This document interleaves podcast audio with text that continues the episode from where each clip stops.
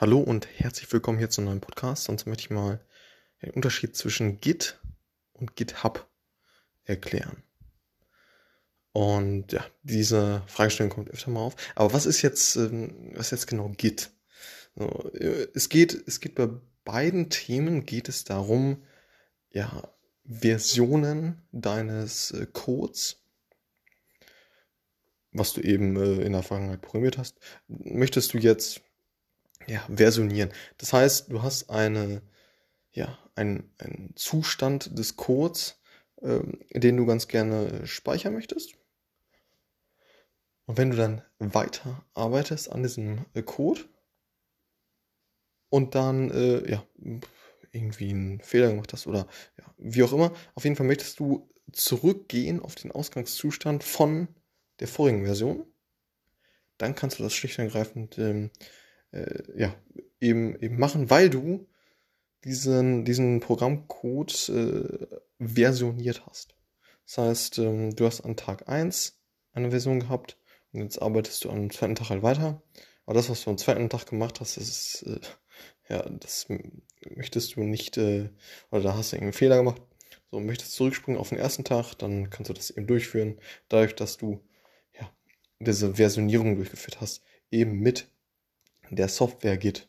Das heißt, durch diese Software Git kannst du eben verschiedene ja, Versionierungen durchführen des, äh, des Codes. Und genau, also das ist, Git ist einfach Stringgrafen so eine Software, die, ich meine, von einem, ja, äh, ich weiß nicht, äh, der, der auch Linux äh, ähm, ja, geschrieben hat. Äh, auf jeden Fall hat er auch was mit, mit der ja, mit der Software Linux zu tun. Ähm, oder dem Betriebssystem Linux.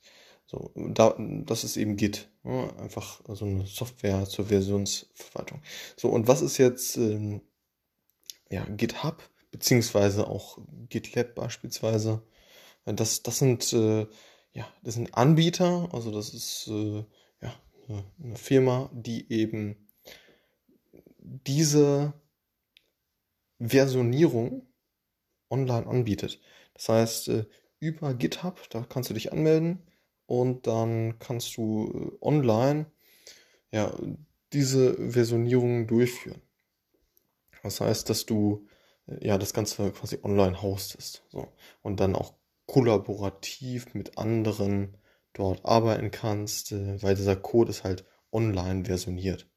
So, also kannst du ja, mit mit deinen äh, Teamkollegen dann äh, entsprechend über, in der Cloud halt äh, diese Versionssoftware Git verwenden. Und das geht eben über ja, Anbieter wie GitHub oder GitLab. So, und das ist, also diese Versionierung ist absolut ja, ähm, zu empfehlen, auf jeden Fall für, für die kollaborative Zusammenarbeit im Team, wo man eben den Code ja, versionieren möchte und dann äh, ja, sehr gut äh, miteinander arbeiten kann, weil man eben auch ähm, ja, äh, diese einzelnen äh, Versionen äh, ja, aufeinander abstimmen kann oder zurückgehen kann auf einen vorigen Zustand und eben auch äh, ja, gleichzeitig an Themen arbeiten kann. Das heißt, einer hat eine Version und der andere hat eine Version und dann kann man im, im Nachgang sagen, okay, ähm, äh, ich, äh, ich, ich gebe jetzt diese Version frei, die ich äh, erstellt habe. Und ähm, dann kann, kann man im Plenum nochmal darüber schauen und sie dann erst wirklich äh, in den, äh, ja, man nennt das Haupt, äh, ja, ähm, Haupt, also Main Branch, also Haupt, Hauptzweig zu, zuführen. Ne? Ähm, und ähm, genau, also ganz grob gesagt, Git als äh, Software äh, für die Versionsverwaltung äh, oder Versionierung und eben Anbieter wie GitHub oder GitLab bieten eben an, dass man das Ganze online äh, ja, halt hosten kann oder durchführen kann. So, und ja, eben essentiell für die Versionierung oder ja, dass man kollaborativ zusammenarbeiten kann. Und ja, auf jeden Fall zu empfehlen. Da gibt es natürlich noch einiges zu wissen, wie ich gerade schon angedeutet habe mit der Zusammenarbeit im Team, dass man über mehrere ja, Zweige dann miteinander arbeitet, aber das ist ein anderes Thema und ähm, ja, ich hoffe, du hast den Unterschied verstanden. Alles klar, bis zum nächsten Mal. Ciao.